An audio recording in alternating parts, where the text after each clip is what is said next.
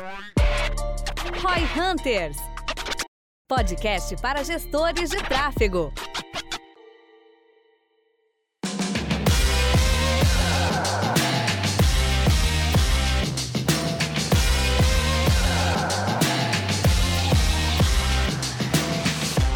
Todo mundo que trabalha com leads já se deparou com o problema de gerar uma dezena, uma centena de leads e o time comercial não converter. E aí, o que, que a gente faz? Qual que é o papel do gestor de tráfego nesse momento? Muitas vezes os clientes me perguntam, até no próprio gestão, quando a gente está lá fazendo nosso conteúdo junto com o João ali, aparece eventualmente um cliente, ele pergunta, ah, o que, que eu posso fazer para o trabalho da V4 ser melhor? E eu sempre falo, cara, converte os leads. Inclusive no nosso contrato tá como uma das responsabilidades do cliente o atendimento dos leads para conseguir garantir que o nosso trabalho consiga funcionar. Senão, cara, de nada adianta gerar um monte de leads se não der em nada. É, e aí isso aqui é um problema que, cara, às vezes nós mesmos no gestão acabamos passando, né? Nosso business, eu como CMO, head de marketing aí, eu tenho que gerar lead, mas eu tenho head de vendas que converte esses leads.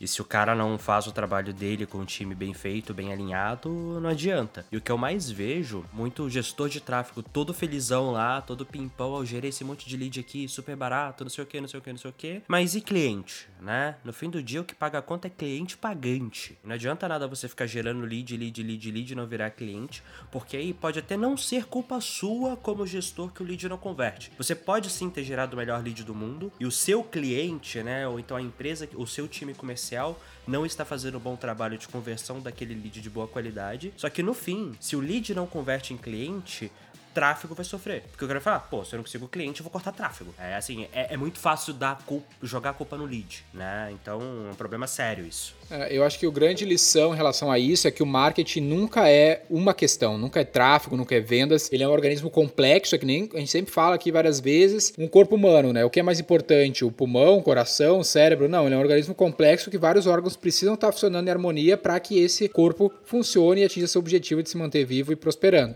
E essa é a mesma questão aqui. É, no fim das contas, um, um até o, o, João comentou ali, né, que o pessoal de vendas, aí falando um pouquinho do, do lado aqui do gestor de tráfego, né, o que, que a gente ouve muitas vezes é que, ah, velho, esse lead é desqualificado, esse lead é ruim, esse lead não converte e tal. E ao mesmo tempo, eu já tive casos até de empresas grandes, eu não vou ficar citando nomes aqui nesse caso, especificamente que não dá mesmo, mas eu tive casos de, de empresa grande que falava, cara, esse lead é ruim.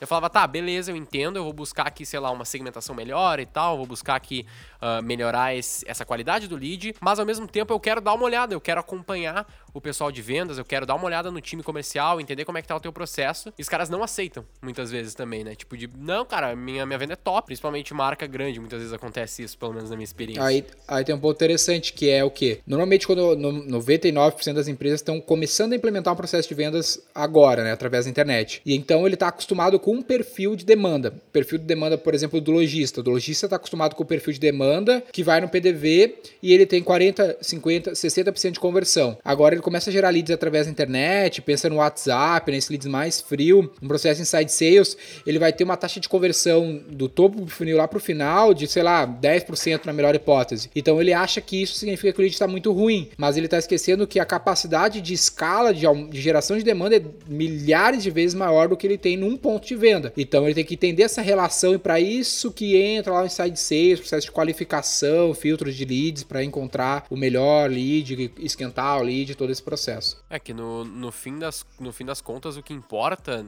pelo menos na, na, na opinião da V4, assim como um todo, é o quanto está sendo bom aquele canal como um todo. Né? Até é difícil tu comparar eventualmente com um PDV tão diretamente, com a taxa de conversão do cara que está indo lá, né? O cara já se comprometeu a ir no PDV, ele já está muito mais quente do que um lead. Então nem, nem é muito, na minha visão pelo menos, nem é muito, não, não é comparável necessariamente.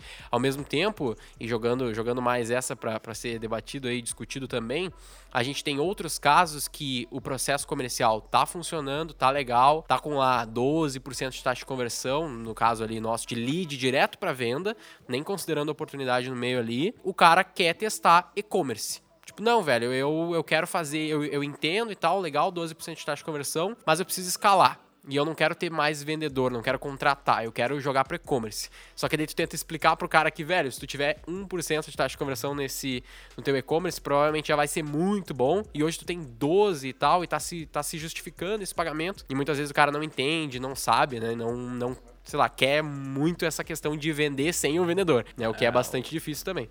Cara, eu acho que são vamos lá, a gente tem alguns problemas diferentes, né?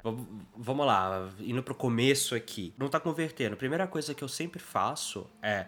Se eu tô gerando leads para um time comercial trabalhar de forma ativa, lead scoring. Cara, primeira coisa é lead scoring ok? Meu time, por exemplo, no gestão, para eles o objetivo, eles têm uma meta de lead total, ok? Mas o que eu cobro eles de verdade é SQL, né? Que é o Sales Qualified Leads, que é o lead acima de um certo score. Porque esse é a primeira coisa que você pode pegar o seguinte, né? Pro cara falar, ah, você tá me gerando lead ruim, que nem a gente falou. Você pega o fala, o que, que você usa para definir o score do seu lead? Ah, esse fator, esse fator, esse fator. Pega o histórico de leads da pessoa, joga esse fator para trás, retroativo, porque uma das belezas do lead score é que a não ser que você tenha mudado, né, o formulário, você consegue fazer retroativo retroativo. Então você vai lá, joga retroativo e fala, cara, seus scores bons seriam esses, os ruins seriam esses, tá aqui seu score. Então a gente vai chamar de desqualificado qualquer lead acima desse score X aqui. Esse X, cara, é na boa, meio que tanto faz, você coloca aí pro seu negócio. E aí, o time tem que garantir. O primeiro ponto é garantir que não tá só gerando lead, tá gerando esse lead qualificado com base no próprio histórico do negócio. E aí, ok, esse para mim é o primeiro passo para saber se a culpa tá no lead ou no processo comercial. A gente chama de oportunidade, né, nesse caso. É, se você tá gerando lead qualificado, assim, que cara, antes esse lead convertia e agora ele não tá convertendo, então tem algum problema. E provavelmente não é o lead, é o processo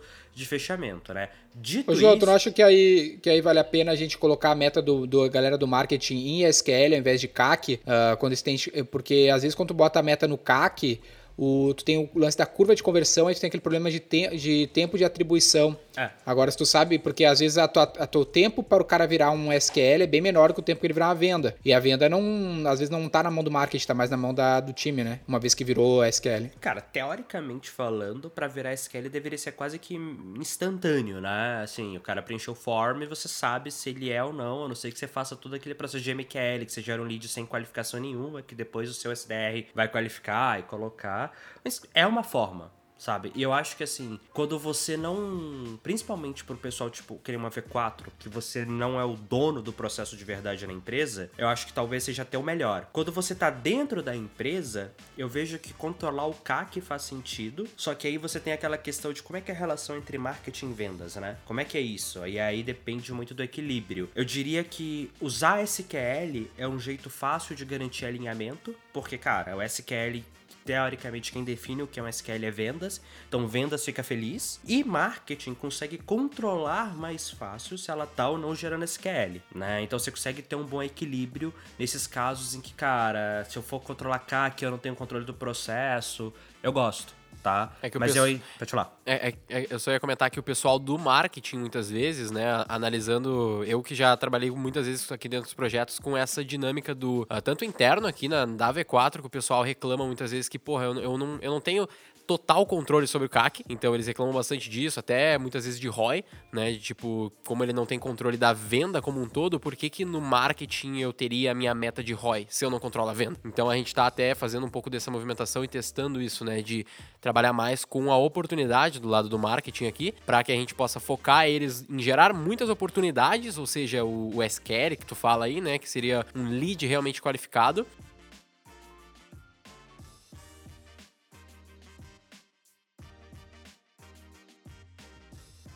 Eu, eu, eu acho bem razoável, cara. Eu acho assim, principalmente quando o marketing não tem um controle do processo inteiro, eu acho bem razoável. E aí eu acho que vale a pena a gente entrar na discussão do e-commerce, né? Na hora que você sai de um processo de insight sales para um e-commerce, agora marketing, teoricamente, tem o controle. E aí a discussão, cara, mas você tá com um, uma venda muito melhor, tipo assim, uma taxa de conversão que o e-commerce nunca vai ter. Cara, 12%. Eu acho 1% ruim, tá? Eu acho que o e-commerce bom deveria ter seus 2, 2,5%, na minha experiência é mais ou menos isso. 1% seria, cara, estamos começando a brincadeira, não tá bom. Estamos começando, é, estamos começando. É, não tá péssimo, mas também não tá bom. É, mas, cara, e-commerce não vai ter 12%, a gente sabe disso, não adianta sonhar. Lembrando que e-commerce é sempre importante a gente medir a conversão não só de venda, mas ali a conversão de pedidos efetuados, né, adição ao carrinho, porque a gente sempre tem melhorias a fazer nessas fases do processo. Isso, cada etapa do, por exemplo, cara, é checkout você deveria ter. Cara, isso quando eu descobri isso foi um game changer na minha vida. Quando eu descobri que dava para medir conversão de adicionar o carrinho, pedidos efetuados, pedidos faturados, eu só media acessos em vendas. E o caralho, caralho, tá tudo zoado aqui. Não, e assim, por exemplo, cara, seu checkout você deveria ter um, um, um checkout bom realmente bom, ele deveria ter alguma coisa entre 25% e 30% de conversão. Agora, se você tiver abaixo de 15%, muito provavelmente você tem um problema técnico. Ou seu site está lerdo, você está com problema de aprovação, então na hora que você mede cada etapa do funil, você consegue saber, né? Mas aí é justamente, acho que isso que volta, cara, que é a questão de volume, né? Se você vende volume, e eu tenho um livro do Steve Blank, que é o Do Sonho à Realização em Quatro Passos. A tradução fica parecendo que é um livro de autoajuda do caralho, mas é um livro super técnico. É um dos meus favoritos favoritos, na real, cara. É um livro de capa verde, muito bom. E ele tem um conceito muito legal que é o seguinte, né? Se você tem um produto que é comprado ou que é vendido. O que é um produto comprado? Tem muito. É aquilo que o cliente chega, vê, compra e às vezes, talvez ele precise de suporte. O produto vendido é o contrário, cara, é o produto que tem um ciclo de implementação longo, que geralmente tem um ticket muito alto, um processo de decisão de compra grande. E aí, dependendo do que você vai fazer, né, se seu produto é comprado ou vendido, independente do quão boa é a sua taxa de conversão com o time ativo de vendas, você deveria ir para esse processo de self-checkout do e-commerce, porque é ali que você realmente vai conseguir explorar todo o potencial do seu negócio. E aí vem aquela brincadeira, cara, numa loja, querendo ou não, na loja física, física e tal, você tem o melhor produto do mundo, vende pra caramba, mas a loja física tá limitada quem entra ali. Se você vai pro e-commerce, você vai pro digital, você deveria explorar o seu potencial é, máximo. E eu entendo quem quer ir por essa linha. Só que a pessoa tem que refletir. Se o produto é comprado ou vendido? Se for comprado, eu acredito que e-commerce, mesmo ele tendo a taxa de conversão total muito menor do que o Insight Sales bem feito, vale a pena. Agora, se for um produto vendido e o cara quer ir pro e-commerce só porque é modinha, sei lá, ele vende é, peça para turbina eólica. Cara, eu já tem muita empresa que faz isso, né? A VEG faz, Unipar faz. Não adianta você ter um e-commerce lá e colocar o botão de compre. Não vai rolar. Sabe? Não Aí é o um cara modelo, tem que entender. né? Exato. O prometo, a jornada de, de consumo não, não encaixa muito bem com o canal. Você tem que entender o modelo de negócios que faz sentido para você. É o fit com o canal ali.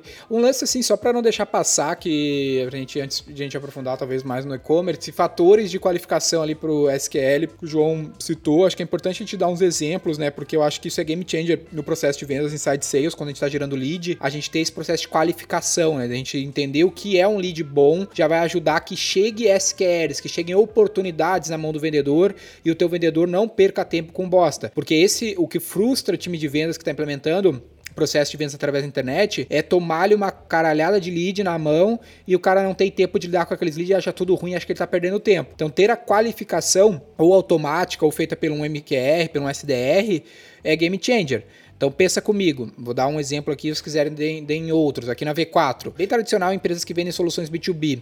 A gente pergunta o número de funcionários do cara. Então, se ele dá um número, por exemplo, menos de 10 funcionários, nem de 5, não sei agora, ele nem cai no pipe. Ele já sai fora e vai para um funil de, meu, de uma régua de veio de meio de conteúdo, mas ele não vai cair para ser atendido. Aí se ele fala que tem X número de funcionários, aí ele cai. Então esse é o primeiro filtro para tirar ele da frente do meu vendedor e não jogar coisas que são muito lixo na mão do meu vendedor.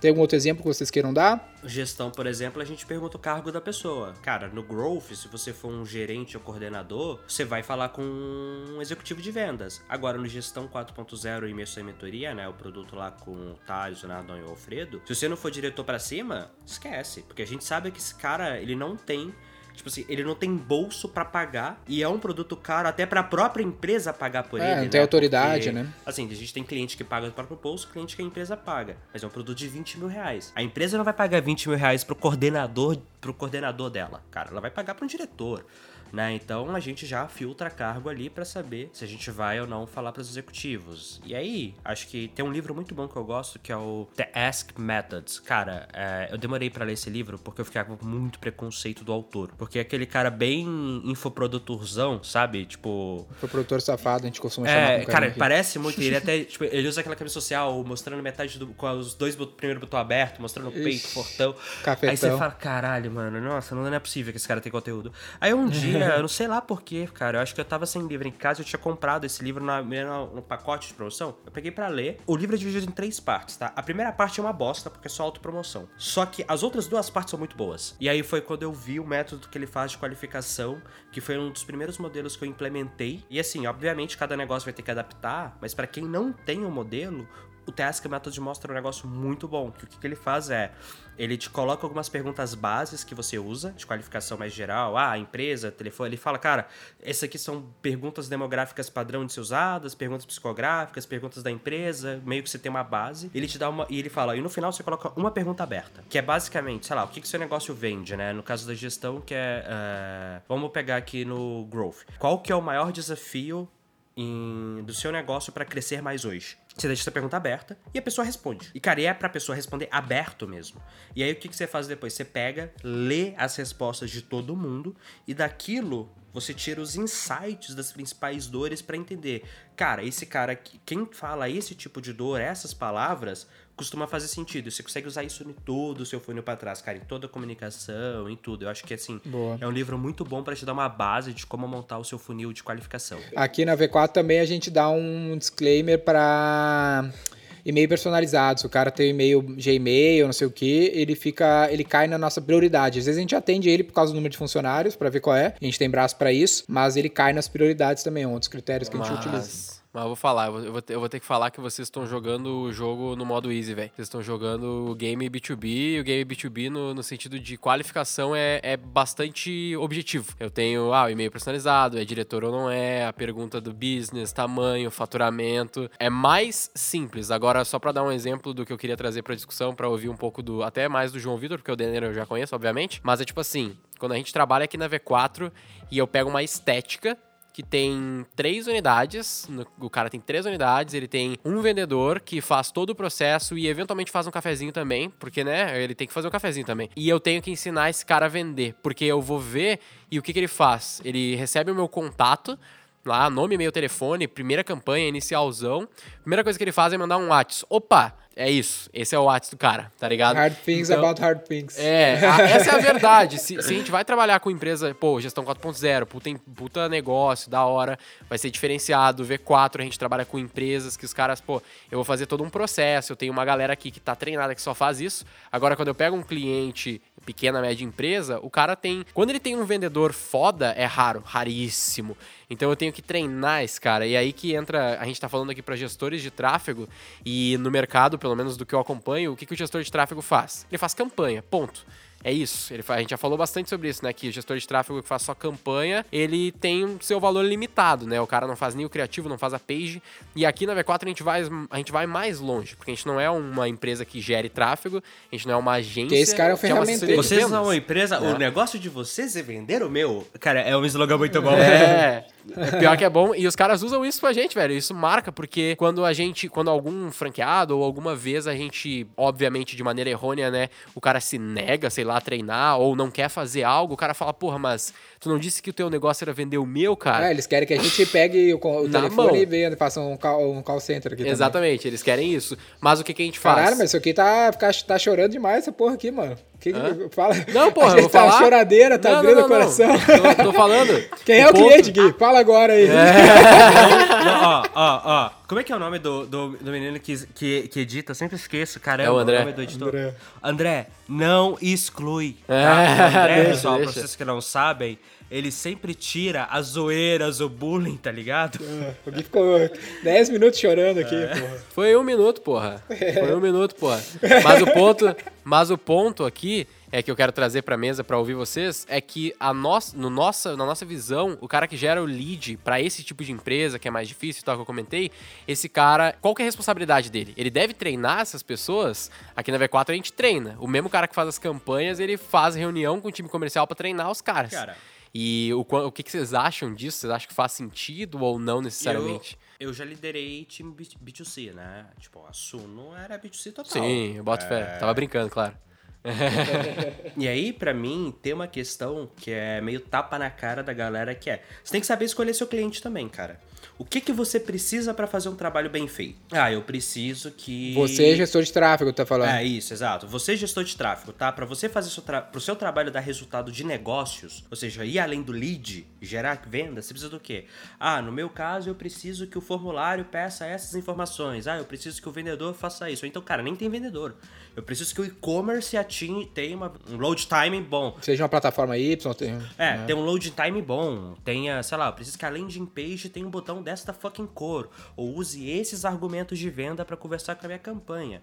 E aí você tem que entender, cara, se você tem essa necessidade, você tem que ter isso alinhado com o cliente. E se o cliente não te entrega o que precisa, fudeu. E aí, na minha opinião, você deve falar, cara, você não é um cliente que é bom para mim, sabe? Você não deveria aceitar qualquer tipo de cliente. Da mesma forma que o de gestão, a gente não aceita qualquer tipo de cliente, o gestor de tráfego também não deveria aceitar.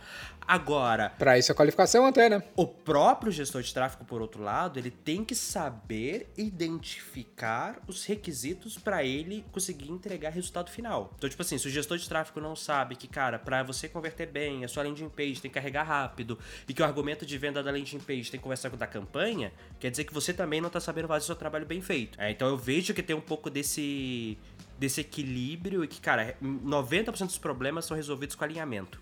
Deixa eu só trazer a régua mais pro meio. Porque eu joguei, eu joguei lá no extremo, eu joguei naquele cliente que não que tá fazendo merda, né? Que tá, não sabe fazer nada de atendimento. Eu quero pegar a média, vamos pegar assim, o cara que faz o atendimento, só que ele tem uma taxa de conversão que, pela média de mercado, por exemplo, falando de lead, não falando de e-commerce, esse cara não tem o melhor atendimento. E aí é um dos trabalhos que aqui a gente faz bastante, que eu queria comentar, que eu acredito que na minha visão é um diferencial para o gestor de tráfego ou para alguém que trabalha como a gente trabalha aqui na V4, que é saber e entender desse processo de vendas e ajudar o cara a aperfeiçoar o processo. Porque sim, eu concordo plenamente com o que o João falou, tem que ter um cliente, pô, tem que ter os mínimos, né?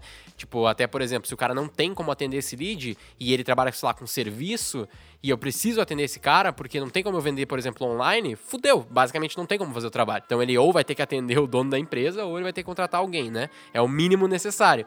Uh, mas ao mesmo tempo tem clientes que têm um pouco mais do que o mínimo, eles estão na média, mas eles precisam aperfeiçoar. E na minha visão, um diferencial para esse cara, para o cara que faz o, o atendimento desse cliente, né, o gestor de tráfego, é saber e conhecer desse processo para poder aperfeiçoar o processo do cliente e ajudar ele nisso. Né? Então eu, eu, pelo menos, a gente faz isso aqui na V4, essa é a ideia, né? É, eu tenho umas coisinhas aqui que é o cara não sei se a gente já falou isso, mas é importante o profissional de tráfego não ser um ferramenteiro, né? O cara não ficar ali apegado à ferramenta e ele não ser aquele profissional T, né? Que ele sabe um pouquinho de várias coisas e muito de outra. Né? Ele pode saber muito sobre ferramentas de tráfego, mas ele tem que saber um pouco sobre fundamentos de marketing, sobre venda, sobre produtos, sobre tecnologia, para ele poder dar essa assistência. Senão ele, ah, tirei um monte de lead e não vendeu, eu não sei porquê.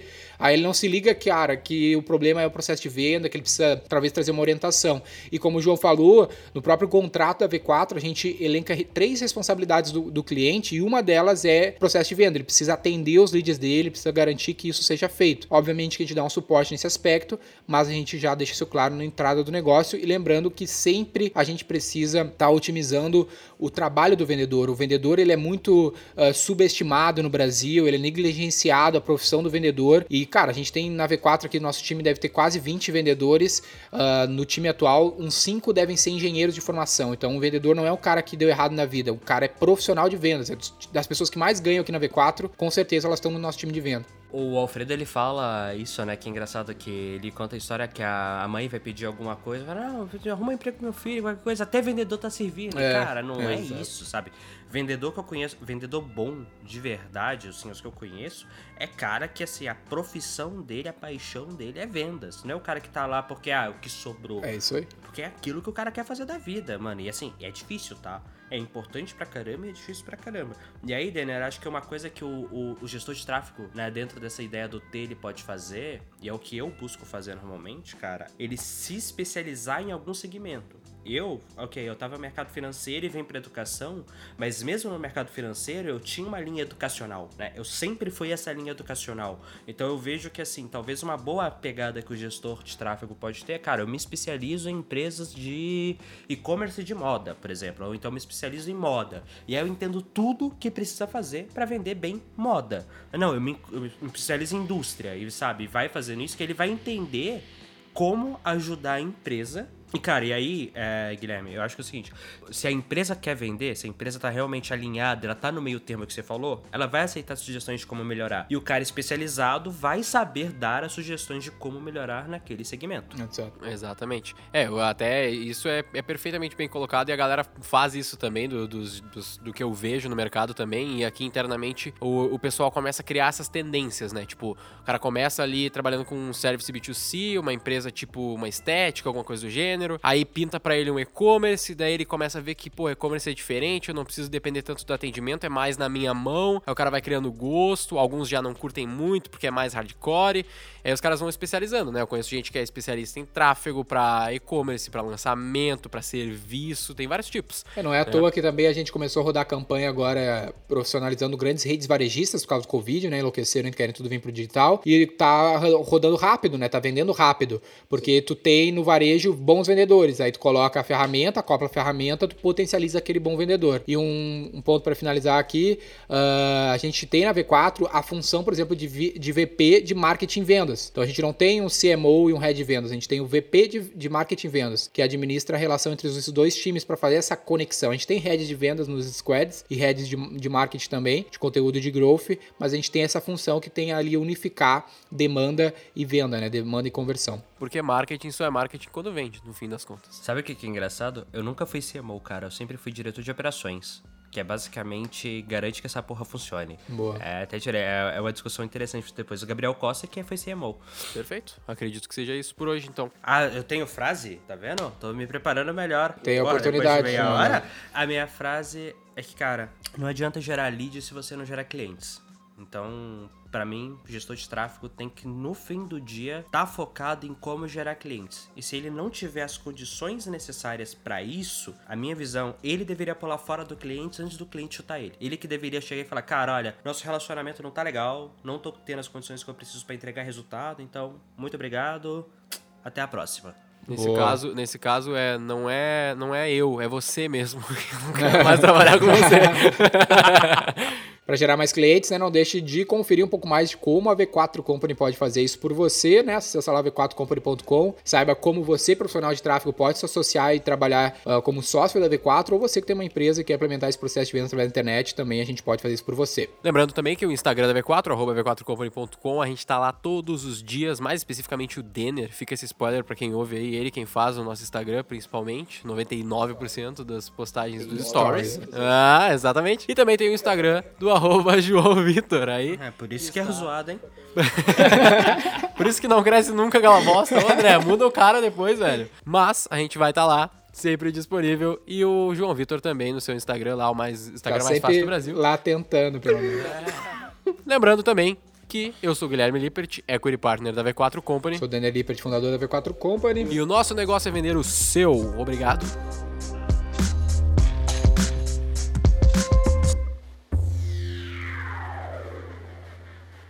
Para saber mais sobre como a V4 pode ajudar o seu negócio, ou você que é profissional de marketing digital e quer saber como ser nosso parceiro, acesse v4company.com e saiba mais.